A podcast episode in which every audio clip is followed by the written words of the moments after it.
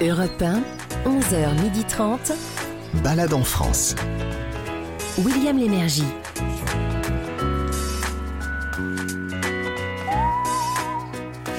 Bonjour à tous, madame, monsieur, bienvenue à Balade en France. Aujourd'hui, comme chaque dimanche sur Europe 1, à la même heure, sept balades dans sept régions différentes, sur des thèmes différents bien sûr. Par exemple, une balade insolite que vous n'auriez jamais pu imaginer. Vous allez dîner dans le vide à 100 mètres au-dessus du lac Léman. Ah oui, il faut pas avoir le vertige. Non, mais vous allez voir. Est bien attaché. hein. Ensuite, la balade du savoir-faire, direction le plateau de l'Aubrac. Euh, Vous serez en haut également et vous visiterez une usine dessinée par l'un des plus grands designers du monde. Il s'agit de, de la forge des couteaux de l'Aïol. Alors juste après, vous entendrez les confidences de Marianne James sur sa ville natale, Montélimar. Alors cette ville et sa région, la, Drôme, eh bien elle vous dira pourquoi elle les aime tant. Après cela, une balade du patrimoine direction Compiègne, là où se situe le château. Le château préféré de Napoléon III, mais la visite qu'on vous propose, ben nous on va juste à côté. Et c'est le musée national de la voiture. Alors c'est inclus hein, dans le château. Euh, alors de la voiture, plus exactement de véhicules hippomobiles que on utilisait entre le 18e et le, et le 20e siècle. Après cela, une balade culinaire avec une recette régionale. Le chef Fabrice Mignot vous dira comment faire et ensuite comment se régaler. Alors là, je fais attention pour pas me tromper. comment se régaler avec euh, un Apfelkischle. Bravo Ah, c'est bien. Ça va? C'est bien. Magnifique. Non, je ne le dirai pas deux fois. Et, en- et enfin, pour terminer, un site de plein air dans le Cotentin, visiter Tatiou. Alors, c'est pas, c'est pas ma, ma, ma tante, non. Ta- Tatiou, c'est pour y aller que ça nous a intéressé. Alors, sur, sur l'île, c'est formidable, mais pour y aller, on utilise un bateau amphibie, vous allez voir. Et puis, pour finir, une balade culturelle. Alors, ça, c'est très étonnant. C'est à Aix-en-Provence. C'est la seule ville en dehors du Japon, à vous présenter une pièce du théâtre Renault. C'est très très original, c'est e- e- exceptionnellement rare. Ça sera avec Sarah Draghi. Bonjour Sarah. Bonjour.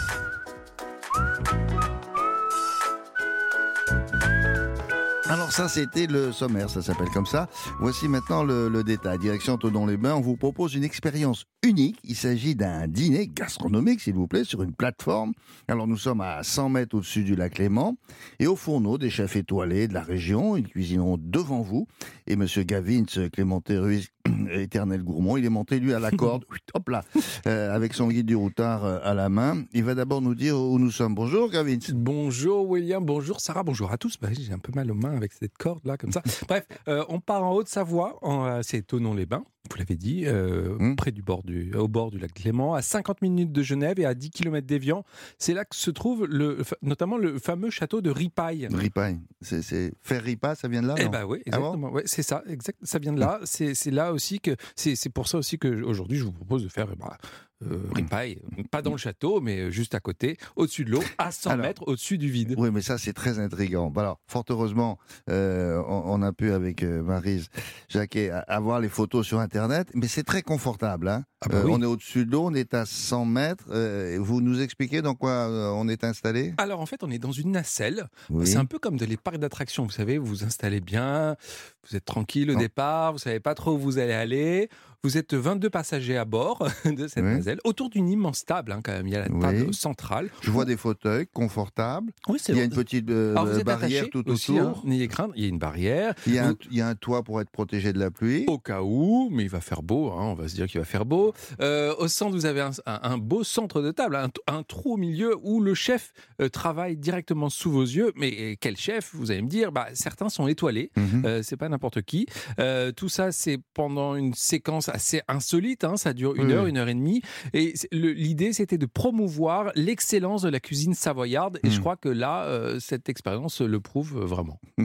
Alors, pour être insolite, vous l'avez compris, ça l'est. Alors, nous sommes euh, en, en- en ligne pour en savoir un peu plus avec Julie Legros, qui est directrice de l'Office du tourisme de Tonon-les-Bains et euh, qui organise donc cet événement. Bonjour Julie.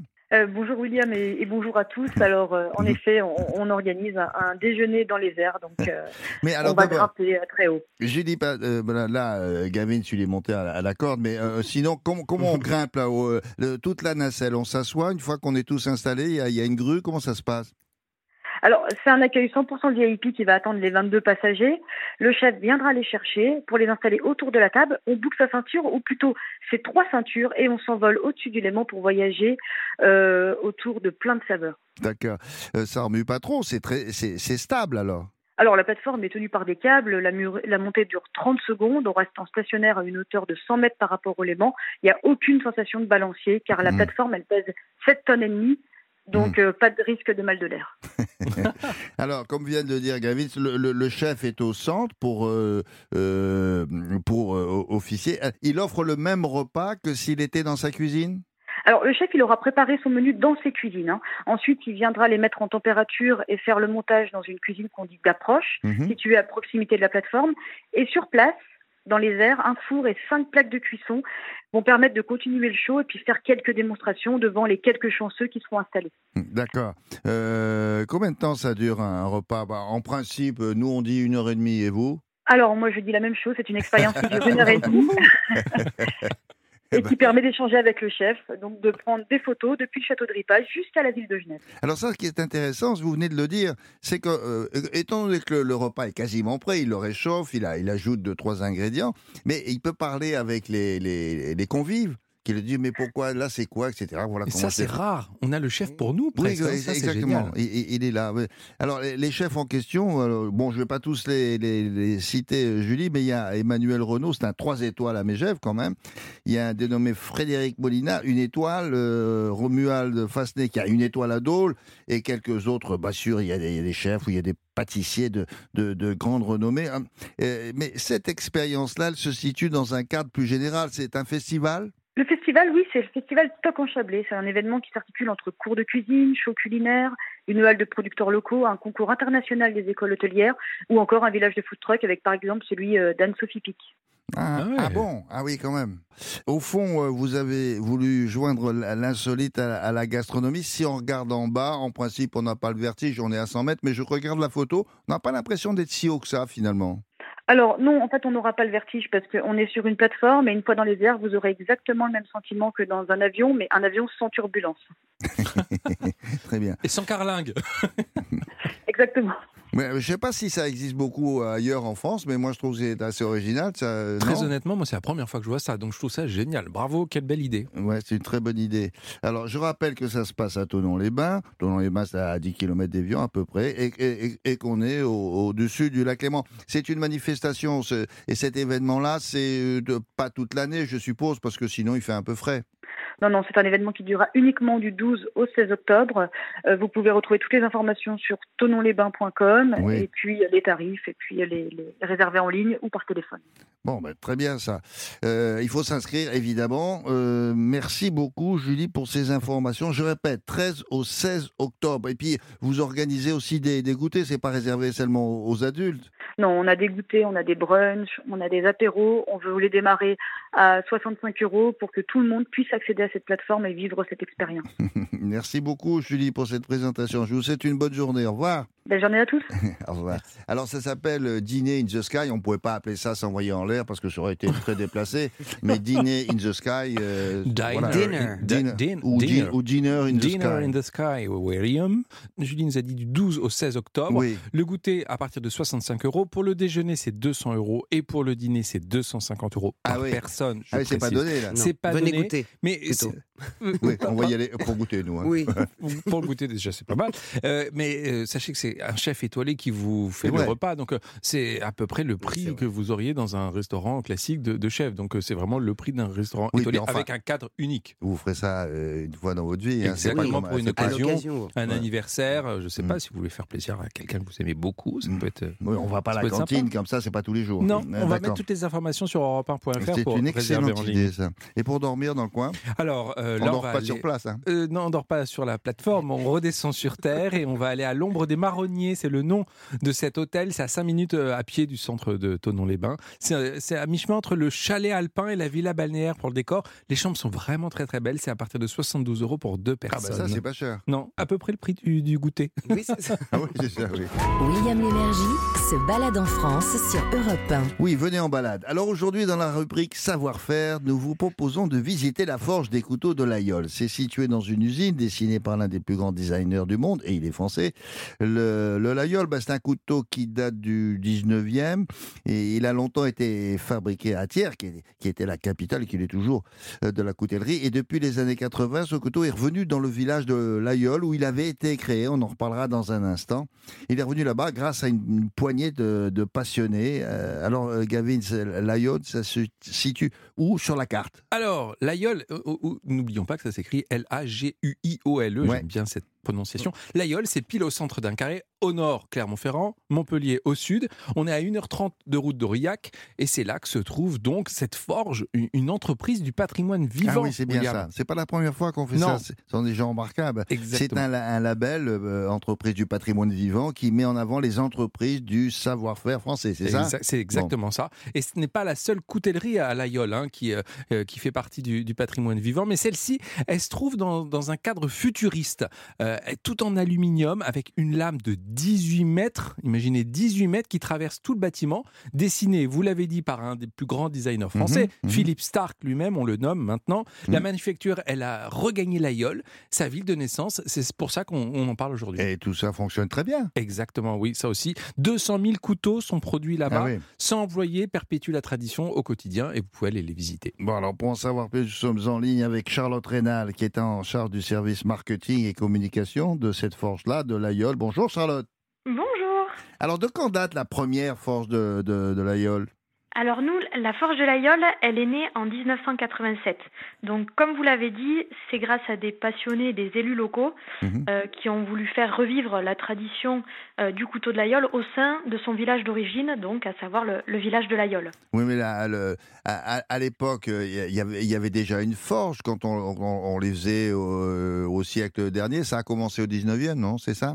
C'est ça, les premiers couteaux on les euh, ont débuté vers les années 1828. Ah oui Donc après, c'était pas du tout la forme du laïol qu'on connaît aujourd'hui. C'était Mhm. vraiment euh, euh, un couteau droit. Euh, aujourd'hui, le, le laïol a évolué. On Oui, a oui. vu l'apparition du tire-bouchon, du poinçon au fil des années. Donc c'était vraiment les, les prémices au, au départ du laïol qu'on connaît aujourd'hui. D'ailleurs, comment est fabriqué un couteau? Bien sûr, quand on visite l'usine, et c'est ce qu'on invite à faire à, nos, nos, nos auditeurs, comment c'est fabriqué? C'est- pas du tout ce que l'on croit. C'est pas simplement une lame et un manche. Et non, c'est bien plus compliqué que ça. Il y a de multiples étapes pour fabriquer un seul couteau pliant forge de l'aïeul. Mm. Donc on va commencer déjà par l'étape des pièces métalliques. Euh, donc nous, on va fabriquer, forger toutes les pièces métalliques Mhm. nécessaires au montage. Donc de la lame, des mitres, ce sont les petites pièces métalliques qu'on retrouve sur le manche, Mhm. les platines, le ressort. Donc ça, c'est pour les pièces détachées. Et ensuite, on aura tout ce qui est l'atelier sciage. On va recevoir les matières premières, donc le bois, la corne, l'os, par exemple. Ça, c'est pour le manche. Voilà, tout découper sur place pour avoir les futurs manches des couteaux. Mhm. Et ensuite, c'est le coutelier qui va travailler avec ces pièces détachées et qui va faire naître en fait le couteau pliant. Euh, donc avec le montage, le ciselage de l'abeille et du ressort. Ah oui, l'abeille, c'est la- la main. Ah oui, il faut dire ça. la- L'abeille, c'est votre signature. C'est Voilà, euh, c'est l'emblème du couteau voilà, l'emblème, ouais. Voilà, tout à fait. Après, sur des modèles un petit peu plus euh, modernes, par exemple, on va retrouver des abeilles très minimalistes. Hum. Euh, donc, ça peut varier de l'abeille traditionnelle à l'abeille euh, beaucoup plus épurée, euh, comme on peut retrouver sur notre gamme design. Et, et la lame, c'est toujours une, une seule lame ou c'est un assemblage Alors, la lame, nous, elle va être forgée à chaud. Euh, donc, c'est une pièce métallique, Mhm. que- donc qui s'appelle le crampon, que l'on va venir donc forger. On, on est à peu près à 1000 degrés en température, Ah oui. euh, qui va monter donc en quelques secondes grâce à, grâce à un four à induction. Et ensuite, on va y apposer près de 300 tonnes de pression grâce à un marteau pilon. Ah d'accord. voilà. Mais ça, on le voit quand on visite l'usine? Bien sûr, c'est à la disposition donc des visiteurs qui peuvent déambuler au sein de la manufacture et voir toutes les étapes de fabrication. Donc des lames que les lames on les fait, on les forge une fois par semaine. Mhm. Voilà, donc euh, il faut que euh, que Bah, le visiteur serait- euh, oui, se renseigne au départ, ouais. mais voilà, C'est ça, une fois par dire. semaine. Est-ce que, je, est-ce que je peux venir le jour où on, on voit ça? D'accord. L'acier, il vient de la région ou pas? L'acier, donc on se fournit au niveau des aciéries de Montpertuis, en Isère. Donc Ah. là, c'est un acier exclusif qui s'appelle le T12 et qui est fait donc exclusivement pour la forge de l'aïeul et c'est grâce à cet acier que l'on forge nos lames en suivant. Oui, mais Donc on est sur un acier français, ah ben, j'allais vous le dire, c'est 100% français ça. hein. Tout à fait. Tout Mais di- di- dites-moi les, les modèles, là. à, à l'origine, au 19e, là, ce sont les, les- les paysans, on m'a dit, de, l'Au- de l'Aubrac qui avaient, qui avaient ce couteau, comme, euh, comme beaucoup de paysans à l'époque d'ailleurs. Alors à l'époque, le premier couteau qu'utilisaient euh, voilà, les paysans sur le plateau de l'Aubrac, ça s'appelait le capuchadou. Donc c'était un manche, c'était une lame droite si vous voulez. C'était pas un layol comme on connaît toujours pareil aujourd'hui. C'était une lame fixe. On n'était pas sur un couteau pliant Mmh. et c'était juste monté en fait avec un manche en bois euh, euh, local. Mmh. Euh, donc ça servait à bricoler tous les jours au quotidien. C'était un outil indispensable si vous voulez aux paysans Oui, de l'époque sur le plateau de l'Aubrac et en Aveyron.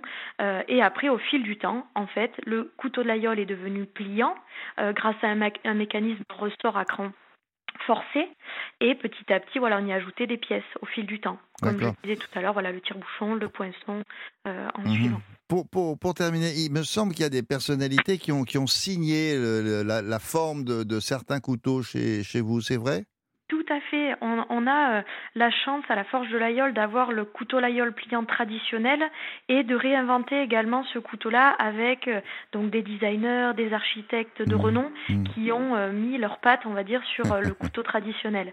Donc on a eu des collaborations bah, avec Philippe Stark notamment qui Bien a été sûr. le premier à, à designer un couteau pliant, André Poutman, Jean- Jean-Michel Villemotte, Ah oui, nous- voilà. Donc avec des designers, mais on a aussi équipé de, de grandes tables de restaurants. Voilà, le restaurant de, de Michel et Sébastien Brasse à l'Aïol notamment, Mhm, euh, Anne-Sophie Pic. C'est vraiment euh, une découverte à chaque fois et on lance un nouveau projet innovant à chacune de nos collaborations. d'accord. Et, et- et on peut repartir euh, en, en achetant à la yacht. On peut ne pas être là que pour la visite, bien sûr, non? Bien sûr, vous avez au sein de notre manufacture donc la boutique euh, et l'espace de visite. Donc vous pouvez euh, tranquillement accéder aux ateliers euh, de manière libre et gratuite et Mhm. ensuite faire un petit détour par la boutique et emporter avec vous un souvenir de l'aïeul. On peut faire graver son nom sur, euh, sur une lame ou pas? Oui, sans problème. Ça prend quelques minutes euh, en, en boutique. Hein On peut Euh, donc après, euh. On peut même visiter sans acheter de couteau. Tout à fait. On, a- on vous fera découvrir tous les secrets de fabrication dans tous les cas. C'est gentil. Merci beaucoup, Charlotte. Alors voilà. Merci à vous. Je rappelle que ce sont les, les, les, les forges de l'Aïol avec cette architecture tout à fait singulière et vous êtes à environ une heure et demie de- d'Aurillac. Merci beaucoup. Bonne journée. Au revoir. Alors, Monsieur Gavins, Eh bien, on c'est va. ouvert. euh, oui, mais il faut venir le jour où il y a. vous Oui, alors ça, on, on appellera avant, mais en tout cas, sachez que c'est déjà ouvert du lundi au vendredi avec visite libre de l'atelier et boutique de 9h à 12h et de 13h30 à 17h30. Samedi, uniquement la boutique. Le dimanche, c'est fermé. Et je vous conseille en effet de passer un petit coup de fil et on mettra les informations. Oui, ce qu'il faut savoir 1.fr. aussi, si vous vous intéressez pas au couteau en particulier, qu'il y a énormément de modèles. Il n'y a pas un, un couteau pliant, puis basta, c'est le Laïol, et point Et final. Non, n'oublions non. pas aussi qu'il n'y a pas Et ils sont très modernes. Il n'y a pas que cette forge à l'œil, il y a d'autres euh, oui, oui. artisans qui font, qui proposent aussi ce, ce type de visite. Euh, un endroit euh, pour acheter des produits locaux dans le coin? Bah ouais, parce qu'il y a un bon fromage de l'Aïol. Et pour en rapporter, direction la coopérative fromagère Jeune Montagne. Alors, on peut visiter là aussi et aussi acheter euh, son fromage de l'Aïol AOP au lait cru entier. Mhm. Alors, il y a la tome avec un seul M, la tome fraîche de l'Aubrac et encore la Ligo, bien sûr. Ah, la Ligo. Ah, la Ligo, ça va bientôt être la saison là, hein, on va pouvoir en profiter. Et on peut même en goûter avant d'acheter. Europe 1, 11h30, balade en France. William Lémergie. Pour cette prochaine balade en France, direction le département de l'Oise, à à Compiègne précisément, c'est pas très loin de Paris.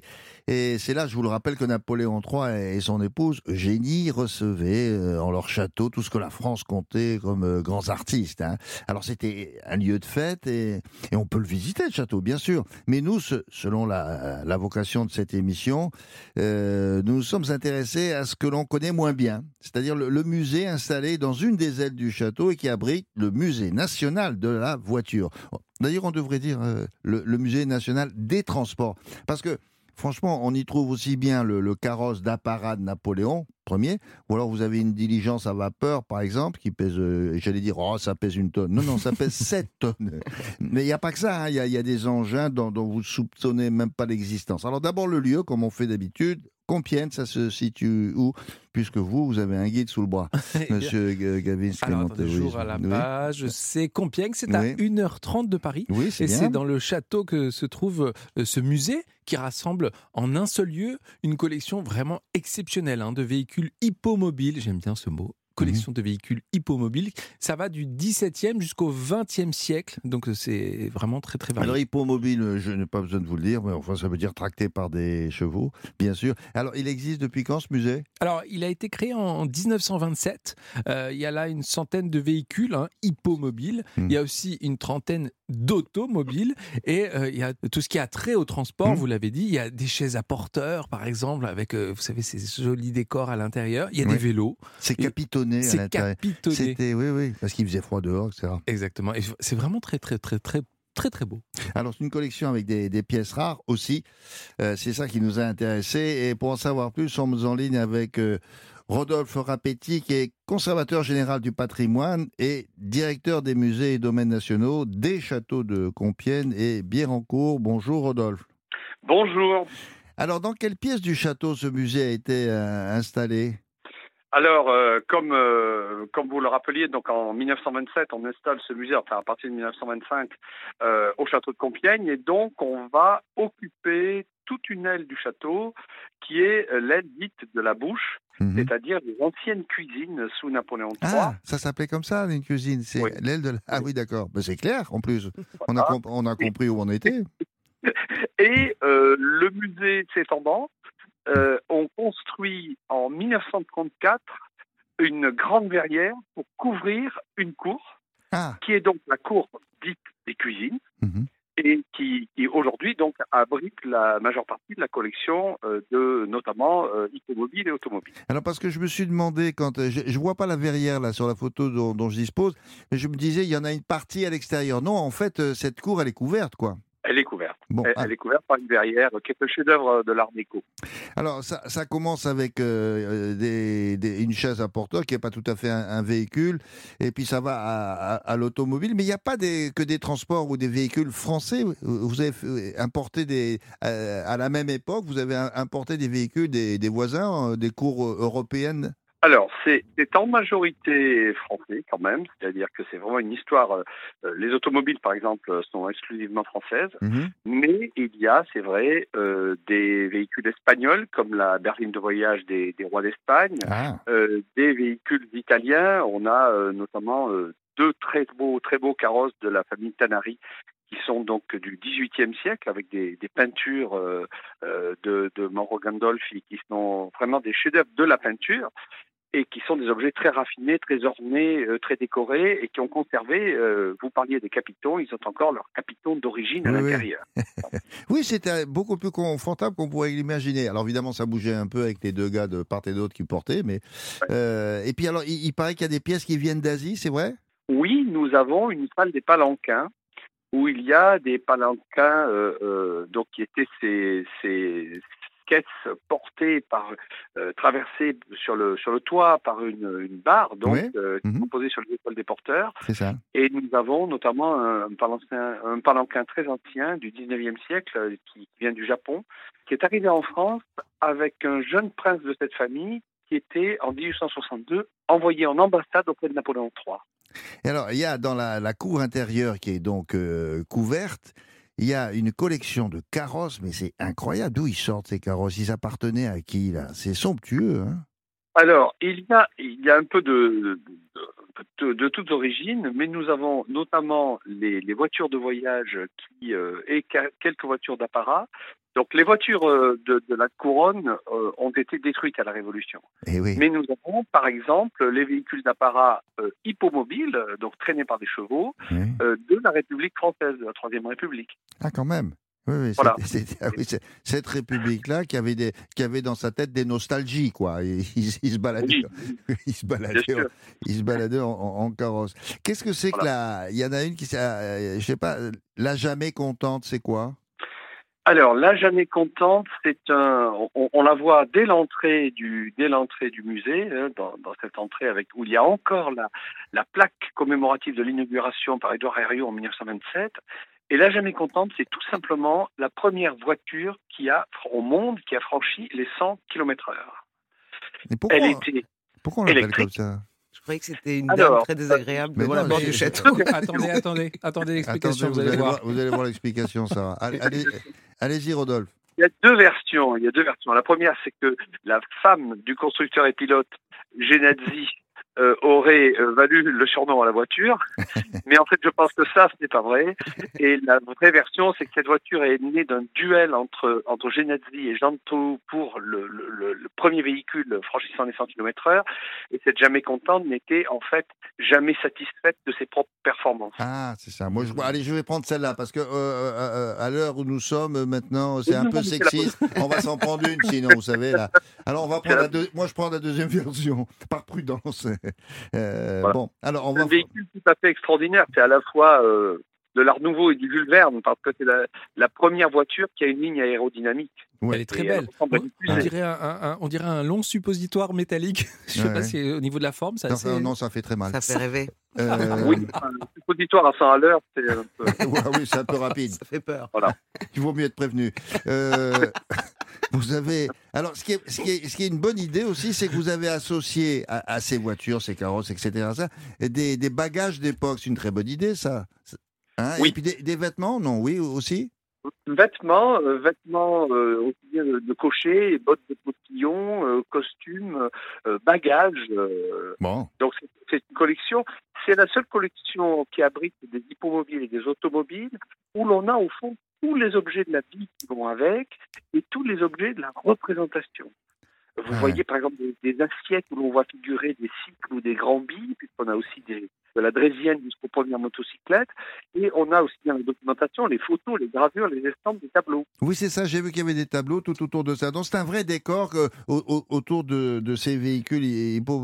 Merci pour cette euh, visite rapide, euh, Rodolphe. Merci beaucoup.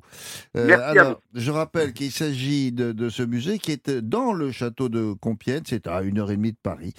Euh, et voilà, en voiture Marie-Thérèse. Non, je dis Marie-Thérèse parce qu'on dit toujours en voiture Simone. je ne sais pas pourquoi Simone, pourquoi pas C'est Marie-Thérèse. sexiste. Hein J'avais une question, oui. Oui. Euh, Sur ces voitures qui vont avec des vêtements et des bagages, donc ça, c'est aussi valable pour la jamais contente. Donc il y a un haut jamais- de jamais contente, un pantalon jamais contente, Ah oui, un sac jamais que- contente. Oui. Non, par contre, et vous savez que la fameuse Simone de En voiture Simone a existé. Hein Bien sûr. eh oui, c'est une des premières femmes à avoir fait du- des rallyes en France. Voilà, voilà pourquoi on dit ça. Mais je pense Bon. que Marie-Thérèse aussi hein, a existé, mais on en a moins parlé parce qu'elle passait après Simone. Ben, Il y, en a- il y avait une, une impératrice qui s'appelait comme ça, Marie-Thérèse d'Autriche, par exemple. Bon, merci beaucoup. Bonne journée, Rodolphe. Euh, euh, au revoir. Au revoir. Alors, euh, Gavin, quelles sont les conditions pour la visite? Il y a des horaires, il y a des prix, etc. Bien sûr, avec Marie-Thérèse ou avec Simone, on pourra aller au musée de la voiture de Compiègne du 15 mars au 1er novembre. Le musée est ouvert mercredi, jeudi, samedi, dimanche de 14h à 18h et du 2 novembre au 14 mars, les lundis, vendredis de 16h15 à 18h et les mercredis, jeudi, samedi et dimanche de 14h à 18h. On met toutes les informations sur europe C'est pas trop cher en plus, hein, la Non, visite. 7,50 euros Bon, avec un audio guide et incluse dans le prix la visite du château possible aussi. Bref, c'est vraiment euh, c'est une, Cha- belle, château une belle de- après-midi une belle Le, après-midi le- prévue. le- le château chouchou Ouais. de, de Napoléon III. Euh, alors, comme on le fait à, à chaque fois, on va vous indiquer où est-ce qu'on peut manger, dormir euh, dans la région, si vous le souhaitez. Oui, bah là, je vais vous proposer d'aller manger hein, euh, à Compiègne. Ça s'appelle les Ferlampins. Euh, c'est un restaurant qui est tenu par deux frères. Alors, il y en a un qui est au fourneau, il y en a un qui est plutôt du côté de la cave. Et on y trouve euh, quelques bons petits breuvages qu'on va pouvoir goûter avec modération, bien entendu. Côté assiette, je vous ai commandé, William, pour ce midi, une pintade fermière, aligot de pané à la tome, jus aux oignons, pour tout ça pour 29 euros. Quoi, dans le même menu? Ouais, tout ça, c'est dans le même. Ça, hein. c'est le plat. La hein. C'est pintade juste et plat. l'aligot Ouais, ouais, ouais, Oula. ouais, tout ça dans le plat. Alors, allez-y, parce que franchement, les carrosses, moi, j'en avais jamais vu autant au même endroit. Et le coût de la, la- la voiture suppositoire en métal, c'est incroyable. hein. C'est. Ah, Alors, oui, c'est vous pour une- retenez mon suppositoire. Non, mais c'est pour, J'ai une- retenu l'aile de la c'est bouche pour aussi. une place. C'est, mais euh, c'est, c'est très Et curieux. les palanquins pour euh, Et- et Sarah. Sarah aime bien les palanquins. Bon, allez. Euh, voici maintenant une, une balade supplémentaire, comme chaque dimanche. Celle que nous propose aujourd'hui Marianne James, qui a grandi, figurez-vous, à cette chanteuse, comédienne, à- à Montélimar, dans la pâtisserie familiale. Et elle est restée très attachée à sa région de, de la Drôme. Et si vous ne connaissez pas, voici ce qu'elle en dit au micro de Daniel Moreau. Balade en France sur Europe 1. Bonjour Marianne James. Bonjour Daniel. Euh, J'ai même plutôt envie de dire bonjour Marianne Gandolfi, la fille du pâtissier chocolatier de Montélimar, parce que vous avez grandi exactement. dans cette jolie ville. Et euh, c'était comment alors le Montélimar de votre enfance? Ben, aussi jolie qu'aujourd'hui. Euh, c'est peut-être moins connu que d'autres euh, villes provençales, mais c'est une ville euh, construite en rond, avec un très joli centre-ville et un château. Une belle région ouverte sur plein d'autres régions. quoi. C'est un, c'est un croisement, Montélimar. Alors, si j'ai envie de venir y passer deux, trois jours, qu'est-ce qu'il faut absolument que je vois Ou même peut-être un petit peu aux alentours, si j'ai envie de marcher, de faire des randonnées? Alors, ben, bien évidemment, il y a la Via Rona tout le long du Rhône. Elle est très belle. Elle part du lac Léman et elle va jusque sur Arles. Elle va, vous voyez ce que je veux dire, elle traverse plusieurs départements. Mhm. C'est beau, c'est un parcours sportif et très agréable. Et après, ben, il y a le château à visiter. Je pense qu'il faut aller faire un tour dans une usine de nougat. Vous serez bien reçu et vous verrez à quel point le nougat est artisanal. Et puis vous allez en prendre plein les yeux, surtout plein les narines. Mhm. Euh, Montélimar, c'est aussi la porte de la, de la Drôme provençale. Alors, bien évidemment, il y a la route des vins hein, qui démarre de Montélimar, la route des vins. Alors, à un temps, elle longe euh, la Nationale 7 et le parcours du TGV, et puis tout de suite, elle part après dans la Drôme, pas des collines, la Drôme provençale. Et bien évidemment, elle va vous amener royalement euh, à Grignan et son château, euh, Mhm. le château de la fille de Madame de Sévigné. Euh, il y a Nyons avec ses huiles d'olive, il y a beaucoup de choses aussi à voir. C'est vraiment très typique le village de Nyons. Venterolles, qui est un des plus beaux villages de France. Un peu plus au nord de Montélimar, il y a Mirmand des Kliouska, qui sont des villages d'artisans. Euh, où il y a un festival de jazz, il y a euh, de la musique et des potiers. Diolfi, avec ses souffleurs de verre, la ville de Diolfi, qui est euh, un peu différente encore, qui est vraiment très belle, très très élégante, Diolfi, et surtout, c'est la porte de l'Ardèche. Alors à partir de là, vous me dites Ardèche, et je deviens cette petite chèvre qui vous dit je deviens cette petite chèvre et je vous emmène sur les collines d'Ardèche et surtout vers le mont Mézinc, la source de la Loire avec le mont Gerbier des Joncs, euh, euh, là où il y a des beaux percherons, des belles vaches, du bon lait, des belles tomes, des belles tomes de chèvre, euh, la cascade du Répic. Enfin, je veux dire des endroits beaux pour se baigner dans l'Ardèche et dans, dans, dans la Baume aussi, vers Joyeuse là-bas, le village de Joyeuse qui porte bien son nom.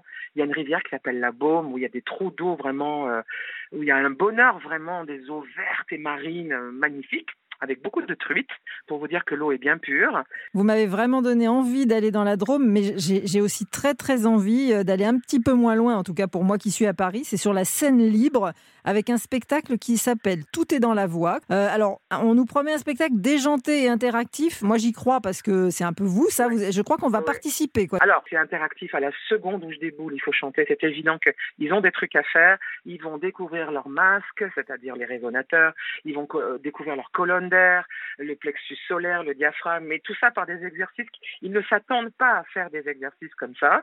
Il se trouve que tout est avéré, mais la forme que ça prend, bien évidemment, est complètement déjantée. On peut vous faire confiance. Très bien, donc c'est vraiment euh, tout ce qu'on aime chez Marianne James qu'on va retrouver du jeudi au samedi à 19h et les dimanches à 15h euh, à la scène libre. J'ai très hâte de, de découvrir ça, Marianne. Merci beaucoup. À très bientôt. Au Des revoir. gros bisous à tous. Au revoir. Merci Marianne, merci Daniel. Alors vous pourrez applaudir Marianne James dans son nouveau spectacle, je vous le redis, hein, ça s'appelle Tout est dans la voix, vous avez compris. Oui, elle sait chanter et c'est même son métier. Elle joue au Théâtre Libre à Paris en attendant, ah, oui je crois, une prochaine tournée. Le Tour de France de la gastronomie, c'est dans Balade en France sur Europe 1. Alors voici la balade culinaire du dimanche sur Europe 1. Donc il s'agit d'une une recette différente chaque semaine et qui symbolise, si vous voulez, une région. Alors on avait le choix hein, dans, dans, dans toutes ces régions à chaque fois, mais là nous sommes en Alsace. Ça s'appelle des Apfelkichle. Euh, ça mérite une traduction. Je ne sais pas si mon accent est correct. Euh, Peut-être non. Oui, je vais voir. Euh, personne n'est alsacien ici. Vous ne parlez pas la langue. Non, mais vous avez sauté le F. Ouais. Qu'est-ce que j'ai dit Euh, Apple. Apple. Apfelkischle. Eh, Apfel. C'est Apfelkischle. Apfelkichle. Apfelkischle. Euh, c'est bien. On va demander au chef, non Euh, on va demander à Fabrice Millot. Ça reste un peu mystérieux pour l'instant. hein. Bonjour Fabrice. Bonjour William, bonjour à tous. Bon, alors, à Völkischle. Euh, Alors attendez, j'ai l'impression que vous comptez sur moi avec mon accent toulousain pour, vous- pour vous dire le nom. non, J'entends ça depuis tout à l'heure. je, non, non, je, je- je vais vous épargner ça, Fabrice. La, la recette est finalement assez simple, si je, si, si je m'en souviens. Oui, en fait, c'est simple, mais déjà dans le nom, on a un peu la définition. Donc l'Apfel Kirschle, Apfel, c'est la pomme, Kirschle, c'est la crêpe, en fait, la crêpe ou le beignet. Ah, Donc déjà, ça nous donne une idée. Mm. En fait, c'est euh, une pâte à crêpe très épaisse Mm. et on va tremper la pomme à l'intérieur. Mais du coup, comme on le fait frire, ça passe dans le rang de beignet. Donc c'est un beignet à la pomme en fait. Mhm. C'est pas nouveau ça en Alsace, ça, ça date de hein, au moins. Ah oui, ça ils aiment ça, ça c'est depuis le Moyen Âge. Et puis vous savez les beignets pendant le carnaval, on adore ça. Mm. En fait, à la base, ce qui est un peu marrant, c'est que c'était consommé euh, avec les plats salés, avec les soupes. Donc Ah bon avec les soupes, on avait à côté ce petit euh, beignet. Et on le, trempait, on le trempait dans la soupe? Il trempait dans la soupe, exactement. Ah, d'accord. Donc après le temps est passé, évidemment nos amis restaurateurs, ils ont mis ça à la carte en dessert. Mm. Et les petits Alsaciens, ils mangeaient ça au goûter. D'accord. Je, je peux vous dire que c'est la vraie Madeleine de Proust d'un Al- d'un Alsacien, hein, vraiment. Ouais. Mais alors, euh, et, ça mélange quoi? Le, le beignet, il est, il est trempé dans lui, mais il est un peu croquant ou il faut qu'il soit mou? Eh non, bien joué William, il est croustillant, c'est le fait de le faire frire en fait. Ah, Du coup on a, quand on mange, Quel crac, on a le croustillant et on a le fondant de la pomme Oui, derrière. et on a le fondant. Super. Là, je, je le fais bien l'Alsacien, je le fais très très bien.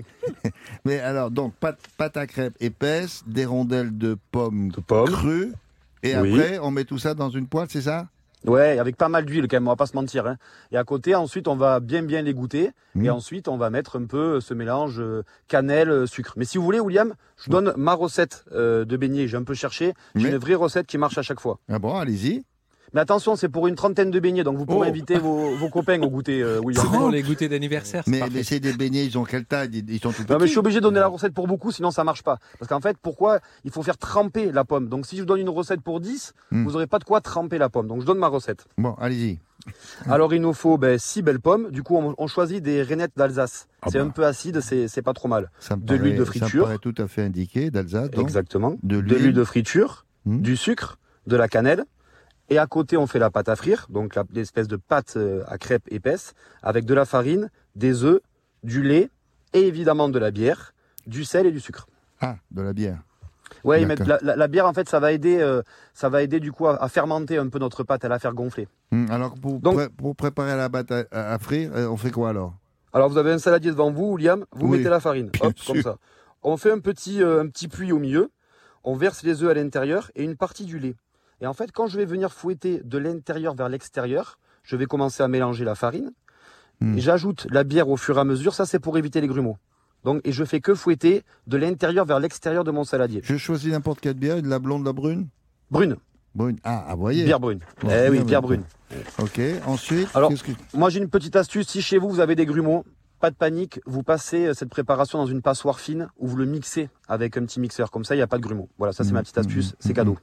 D'accord. Vous laissez, vous- de rien, c'est, ça me fait plaisir. Vous laissez reposer une petite heure, en fait, pour faire gonfler un peu euh, la pâte. Ouais.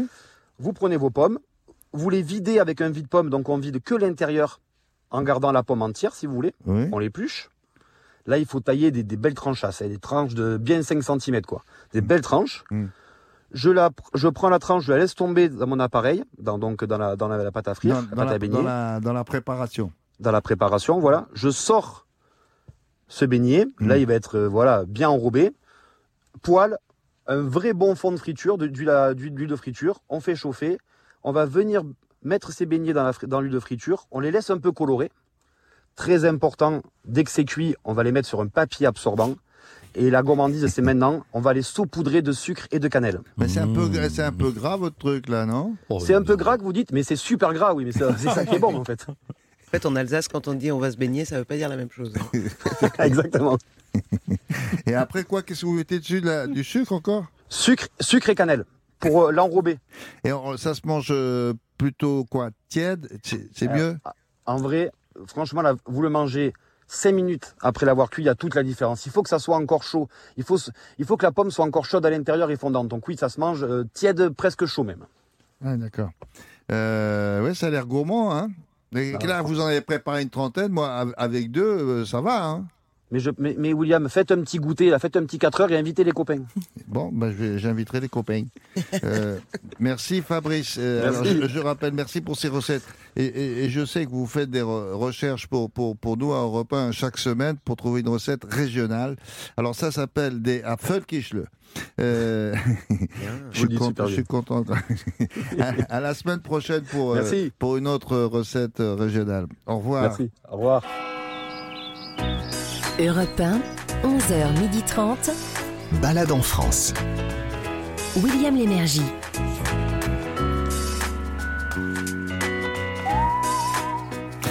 Oui, présent, je suis là avec mes camarades Sarah Doraghi, euh, Gavin, Clémenté, Ruiz. Vous êtes bien sur Europe 1, suite de balade en France. Alors, maintenant, vous allez mettre votre petit pull de mi-saison.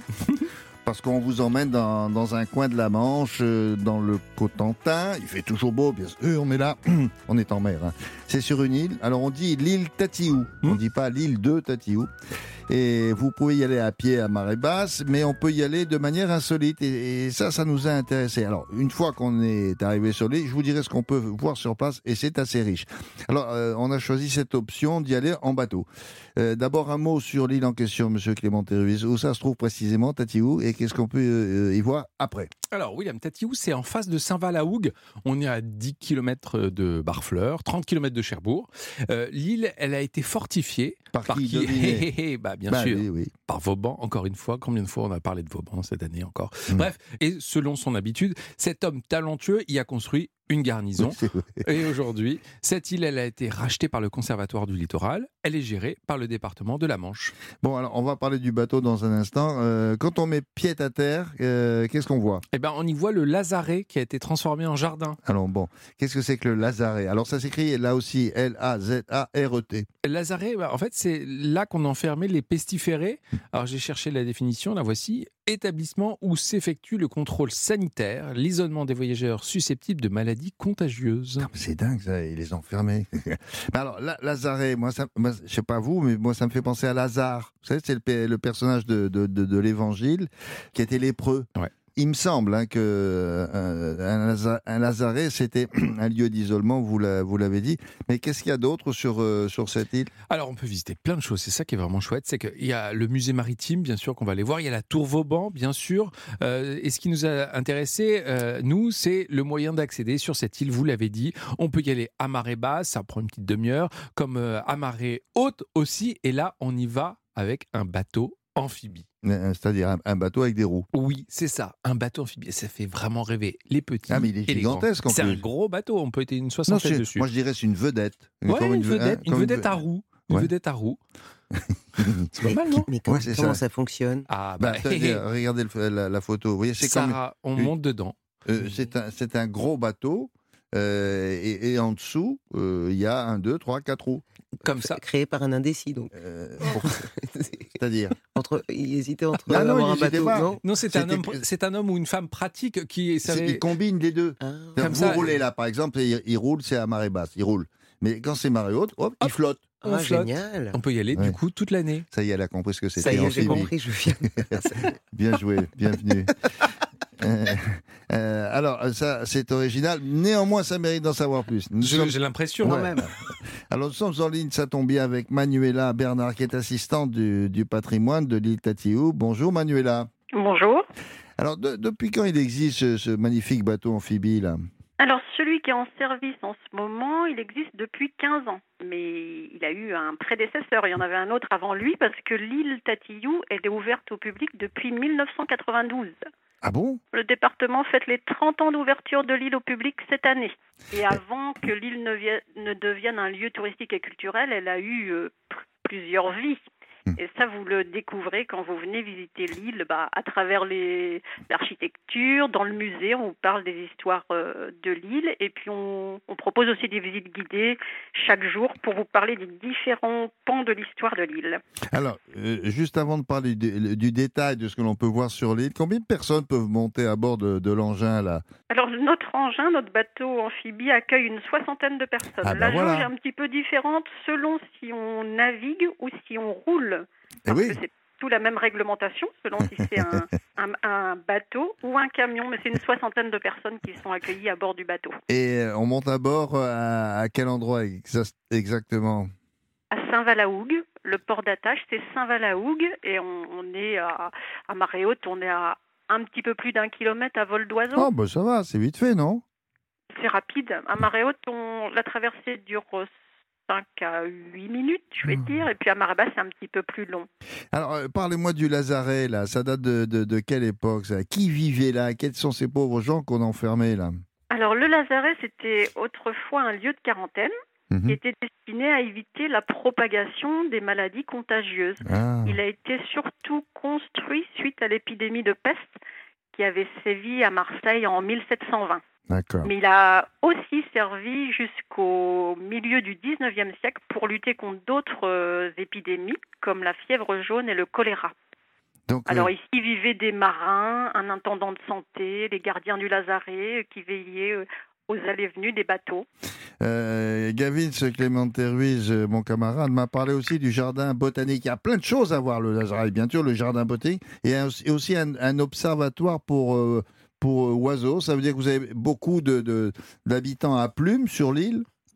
Oui, il y a beaucoup d'habitants à plumes, beaucoup d'oiseaux. C'est un site sur lequel ils viennent se nourrir, se reposer ou se reproduire. Les ornithologues comptent plus de 150 espèces d'oiseaux qu'on peut observer ou entendre sur, sur une année.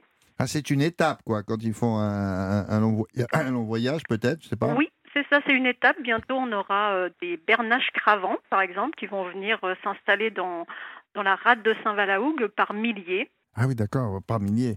Euh, en général, quand on vient là, on y reste quoi La journée, je suppose? Ça peut être une, une, euh, une petite escale quand on visite le Cotentin, mais très vite, les, les visiteurs se rendent compte qu'il fait bon s'attarder ici. Parce qu'il y a beaucoup de centres d'intérêt quand même sur l'île. hein. Il y a le, le musée, la Mhm. tour Vauban, les Mhm. jardins, Mhm. les balades sur la plage. D'accord. L'idéal, c'est d'y rester un peu plus d'une journée quand même. Ouais, on, on peut, on peut même déjeuner sur place, il me semble, non? On peut déjeuner sur place, il y a un restaurant, il y a des chambres, ça s'appelle les maisons de Tatiou. Ce sont Ah. des chambres aménagées dans des bâtiments chargés d'histoire, à l'intérieur justement de l'ancien lazaret, et c'est plein de charme et, et très confortable. Hmm. Et les visiteurs souvent ont l'impression d'être vraiment euh, à part, dans un petit monde à part, un petit paradis, l'impression d'une coupure, d'une Oui. belle parenthèse euh, c'est- insulaire. C'est ça qui est curieux, c'est qu'on est à 7 minutes de la côte et on a l'impression d'être ailleurs, de- dans, dans, dans un autre monde. euh, Oui, oui. et, et cette impression-là, elle est surtout renforcée par bah, l'insularité, certes, mais aussi par la luxuriance des jardins. Les jardins sont vraiment très beaux et euh, assez exotiques. hein. Il y a beaucoup d'espèces qui proviennent de, de régions euh, très éloignées. On n'a plus le sentiment d'être dans le Cotentin.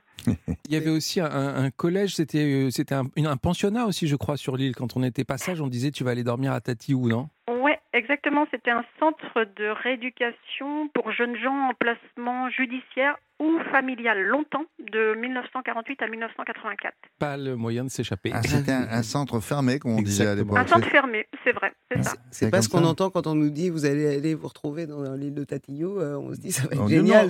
non, on se dit ça va être Euh, sympa. Ça va être très Ma- sympa. Maintenant, c'est plutôt la récompense. Mais ça. autrefois, à cette époque-là, c'était plutôt la menace. Quand Ouais, on était petit, c'était euh, si tu travailles pas bien à l'école, tu seras enfermé à Tatiou. Exact. C'est Bon, ce que bah. disent les gens du coin. Ils s'entendaient dire ça, oui. Merci beaucoup, euh, Manuela. Je répète, Je il s'agit de l'île Tatiou dans le Cotentin, traversée en bateau amphibie. Et sur place, vous l'avez compris, il a de nombreux espaces très différents à visiter. Alors, merci beaucoup. Bonne journée, Manuela. Bonne journée. Combien ça coûte tout ça, monsieur Gavin Euh, bah, c'est assez correct. hein. Un forfait aller-retour bateau, accès libre au fort, au jardin et au musée, 11,50 euros pour un adulte. Mmh. Ça va, ça, pour une journée, ça peut être vraiment très agréable. Pour les enfants de 3 à 11 ans, ça coûte 5 euros. Et le musée ferme à 17h45. Bref, il y a vraiment, pour une belle escapade, une belle expérience, c'est euh, l'île Tatiou, c'est c'est une, une bonne idée. La culture, toutes les cultures, sont dans Balade en France sur Europe 1. Oui, c'est vrai, ça, toutes les cultures. Avec la balade du jour, c'est tout à fait pertinent. C'est l'occasion de faire connaissance avec euh, une tradition culturelle du bout du monde. C'est le théâtre No du Japon et Sarah Doraghi a découvert un théâtre No et à Aix-en-Provence. Alors pourquoi Aix-en-Provence Euh, et- et- et D'abord, le théâtre No, qu'est-ce que c'est?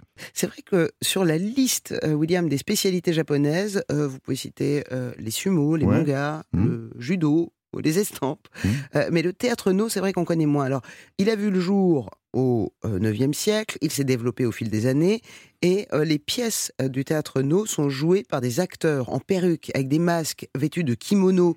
C'est très lourd, des costumes très lourds.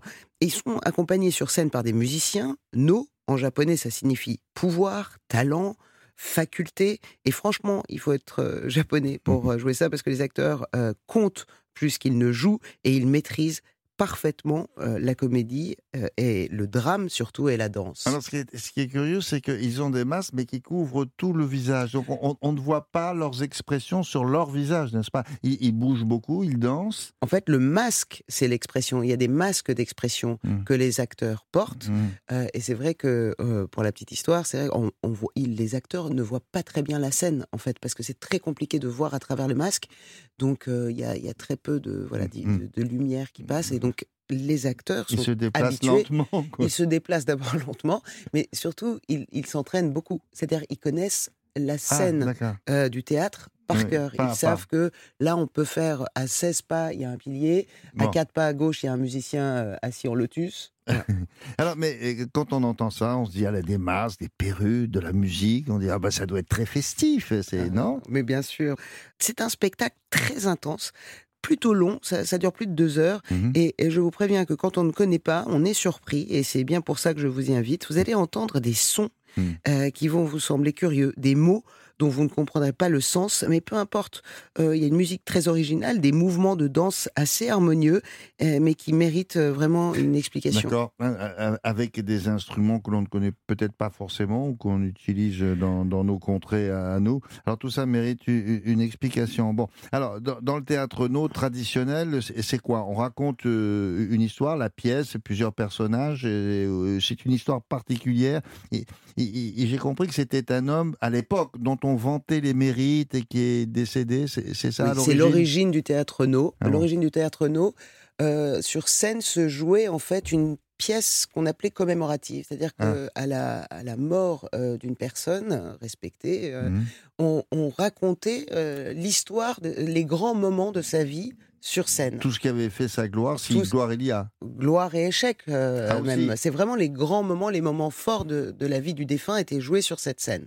Bon. Et puis peu à peu, euh, le théâtre a donné un peu euh, une ouverture sur la littérature, la littérature ancienne japonaise. Et je pense qu'il y a à peu près un répertoire d'une centaine de, de- pièces qui, qui peuvent être jouées en théâtre no. Alors, euh, la scène, c'est quoi? C'est une, euh, c'est une maison, vous m'avez dit? C'est ça, le théâtre, ce qu'on appelle le théâtre no, c'est une structure avec euh, le théâtre euh, qui compte toujours un, un toit, un toit japonais. Donc, Vous savez, un toit Il y a un triangulaire. toit sur scène. Il y a un toit. C'est une maison. Ça veut dire, même si vous, vous voulez avoir un théâtre no, si vous voulez, à l'intérieur d'un espace, Oui. il y aura toujours, même d'un espace fermé, il y aura toujours un toit sur Bon. le théâtre no. Donc il y a un toit, il y a une scène, il y a des piliers et il y a une passerelle. Et chaque pièce, chaque objet euh, qui, qui existe sur cette scène euh, et qui entoure la scène a une signification et un rôle précis. Alors, le, le théâtre no d'Aix-en-Provence, il est particulier? Il est particulier euh, parce que d'abord, euh, c'est un très beau cadeau qui a été fait à la ville d'Aix euh, par une grande famille euh, spécialiste de théâtre no. Ah, Euh, et il se trouve au parc Saint-Mitre. Et la scène est en bois, euh, telle qu'on l'utilisait au Pays du Soleil Levant. Mmh. Et d'ailleurs, c'est ça qui est extraordinaire, c'est que cette scène a déjà servi, ce théâtre a déjà servi Mm. euh, pour les pièces de théâtre no au Japon. Donc, elle n'a pas été construite pour l'occasion. pas du euh, tout, sur c'est- la- c'est un théâtre qui a été Ok. important. Alors, nous sommes euh, en ligne avec Philippe Pintor, qui est directeur de la Biennale d'art et de culture d'Aix-en-Provence. Bonjour Philippe. Bonjour William, merci de m'accueillir. Mais je vous en prie, comment le théâtre no est arrivé chez vous donc? C'est en effet un beau cadeau qui a été fait, euh, par la, famille Cano, euh, qui est une, famille, une dynastie réputée de, l'art ancestral du No. Et, Maître Cano, au début des années 90, euh, a eu le désir de, diffuser cet art qui était pratiqué exclusivement dans, les îles du Japon. Hmm. Et, et il s'est alors il y a une légende qui dit que, que la fille de Maître Cano était partie faire ses études à Aix-en-Provence, Ah. qu'elle était amoureuse d'Aix-en-Provence et qu'elle a convaincu son père que le théâtre qu'il voulait exporter soit soit exporté à Aix-en-Provence. Mais en vérité, euh, la, la- la réalité est un peu plus prosaïque, c'est-à-dire que Maître Cano quand même très désireux de diffuser son, son art, a interrogé un, un conseiller de l'ambassade de France et lequel a suggéré que Aix-en-Provence pouvait être euh, un la ville bon, un bon réceptacle, un bon, un bon écrin. On va expliquer à ceux qui passeraient par là euh, ce qui s'y passe précisément. D'abord, une chose, la, la- la pièce est traduite pour les, pour les spectateurs. Et non. Euh, la plupart du temps, on, on prend, on prend le spectacle euh, véritablement comme ça, En directement. Et on comprend tout. et on comprend pas tout. on comprend vraiment pas tout et parce que c'est vraiment euh, très très étrange, très étranger, très exotique et, et, et on prend ça vraiment en, en, plein visage comme un art euh, très différent de nos pratiques euh, théâtrales et chorégraphiques chez nous. On le ressent. Il y a sur scène combien d'acteurs et de musiciens et qui sont-ils ces gens? Ce sont que des gens qui racontent ou ils font partie du spectacle, c'est-à-dire de la vie d'une personne, d'une d'une famille? Oui, oui. Alors il y a, il y a trois groupes en gros. Euh, Il y a il y a les musiciens euh, qui sont trois ou quatre selon euh, le nombre de tambours et trois jouent du tambour, un de la flûte. Il y a un groupe de choristes Mhm. qui chantent euh, et, et, et je devrais préciser d'ailleurs que les musiciens par moments poussent des, des, des cris Mhm. très rythmés, très, très surprenants pour nous. Et l'acteur ou les acteurs euh, se positionnent et se déploient sur la scène, masqués ou non masqués. D'accord. Mais est-ce Euh, qu'on voilà. raconte, ils, ils tous contribuent à raconter une, une histoire? Absolument. Oui. Alors c'est une histoire. On a le, le comme on dit euh, ailleurs, on, on a le pitch ou on a le, le- on a une sorte de résumé. Et Voilà. récemment, une pièce de Nono a été donnée au- au- dans ce théâtre euh, il y a une quinzaine de jours, et c'était l'histoire d'une d'une reine de la lune qui descendait sur terre, qui se baignait, qui oubliait sa robe sur le bord de la plage. Un Oh. pêcheur trouve la robe et, et- et la- elle est contrainte, euh, mais en même temps joyeuse, de danser pour ce pêcheur pour récupérer sa robe. Et elle s'envole et tout ça prend quand même une petite heure. C'est ça qui est formidable quand on a, euh, quand on s'intéresse un peu à une nouvelle culture et on est prêt à recevoir, et, euh, voilà, Oui. une nouvelle culture et apprendre. On n'a pas vraiment besoin de comprendre les mots. Vous Ah, voyez, il y a une espèce, on peut ressentir Non, les on choses. comprend la situation. Voilà, la ça. situation est expliquée dans le résumé et après c'est du ressenti et je trouve ça magnifique. Bon, ben, euh, écoutez, je crois qu'on a tout compris. Euh, alors, c'est dans, il faut expliquer que c'est dans un très beau jardin d'a- d'ailleurs. Hein, euh, Très beau. Oui, le parc Saint-Mitre est, est un très beau jardin. euh, C'est-à-dire, euh, depuis, depuis ce cadeau, la ville d'Aix-en-Provence est, est, est jumelée, enfin un accord de partenariat avec la ville de Kumamoto, d'où était la famille Cano. Par des échanges de pratiques avec nos amis de Kumamoto, nous avons réalisé un, un jardin, nos services ont réalisé un Mhm. jardin euh, autour du, du théâtre No. Il n'y a pas longtemps. Non, non, pas du tout. C'était en 2021 et, Ah ouais. et le dessin a été inspiré des, des, des dessins des, des jardins japonais, Mhm. mais nous avons conservé les essences provençales, donc avec de la Bon. lavande, de la sauge, du romarin. Très bien. Alors, euh, si vous habitez Aix-en-Provence, madame, monsieur qui écoutez cette émission, précipitez-vous. Euh, sinon, dans la région, euh, allez voir ça parce que c'est unique euh, en France et en dehors du Japon, vous rencontrerez jamais ce genre de spectacle. Je vous remercie, Philippe, pour euh, votre. Merci de m'avoir accueilli. euh, C'était très, très agréable de vous parler. Merci beaucoup. Bonne journée. Euh, alors, Bonne journée. je rappelle qu'il s'agit d'une pièce du théâtre No. Euh, alors, c'est des pièces très connues hein, du, du- du théâtre traditionnel japonais. D'accord Il y a le théâtre No. Il y a des pièces de No qui se jouent de temps en temps euh, dans ce théâtre, Mm. mais ce théâtre-là sert aussi euh, à euh, différents euh, événements, représentations culturelles de, de- de culture japonaise. Ah, d'accord. En plus. En plus, Ok. Euh, dont même euh, cet après-midi, vous allez voir, allez sur le site de Europe 1, Mm. on va vous mettre toutes les informations. Il se passe plein de choses. euh, voilà. Alors je dis, c'est vraiment une curiosité si vous habitez la, la région et c'est vrai que no- notre boulot ici, c'est ben, vous présenter des choses originales. Celle-ci, me semble-t-il. La Provence japonaise, Ah, j'adore. Non, non, parce que moi, Aix-en-Provence, en dehors de la belle-mère de, de Gavin, je connaissais personne. Non, mais c'est vrai. En plus. Belle maman, je l'embrasse. Mais belle maman, elle habite là-bas. Euh, voici un récapitulatif de toutes les balades que nous vous avons proposées aujourd'hui. Allez, Avec ou sans ma belle-mère. Donc une balade insolite en Haute-Savoie pour un dîner suspendu au-dessus du lac Léman. Ça, c'était assez agréable. Ouais, avec des chefs étoilés qui viennent étoilés. cuisiner sous vos yeux, à 100 mètres au-dessus du, du lac. Une balade aussi dans l'Aveyron. Là, c'était à la Forge de l'Aïol, euh, dans l'usine dessinée par Philippe Stark. Euh, Là, on était à la pointe du design, si j'ai envie de dire, si je puis me permettre. Ensuite, une balade au Musée national de la voiture dans le château de Compiègne. On a découvert les palanquins qui plaisent beaucoup à Sarah. Oui, mais une collection de carrosses aussi tout à fait extraordinaire. Et la Ouais, jamais contente, une espèce de, de suppositoire de métal La qui jamais dépassait contente, les oui. 100 km/h. Euh, Une curieuse voiture. Et enfin, une balade euh, de plein air sur l'île Tatiou, dans le Cotentin, avec un déplacement en bateau amphibie. Euh, et puis là, on vient de le voir euh, avec Sarah, c'est cette, euh, cette pièce de théâtre No, c'est à Aix en, en- en Provence. Merci. Au à- Parc à- Saint-Mitre. Oui. Euh, comment on dit au, au revoir Je me souviens plus en japonais. Hein, Euh, sayonara Sayonara. Sayonara. Ouais, d'accord. Arigato gozaimasu. Arigato gozaimasu. Et on a mangé et on a mangé de la pfeul quichelet aussi avec Fabrice Avec Millot en Fabrice, Alsace. oui, oui, oui, oui. Euh, merci à, à- à vous deux, merci à, à Marise Jacquet, merci à Christophe Pierrot et à Alicia Surin. Je vous donne rendez-vous dimanche prochain. Alors c'est à 11h pour vous faire découvrir sept nouveaux sites dans sept régions différentes, Wow. tous, tout en France bien sûr. Je vous souhaite un excellent dimanche. À la semaine prochaine donc. Balade en France sur Europe 1.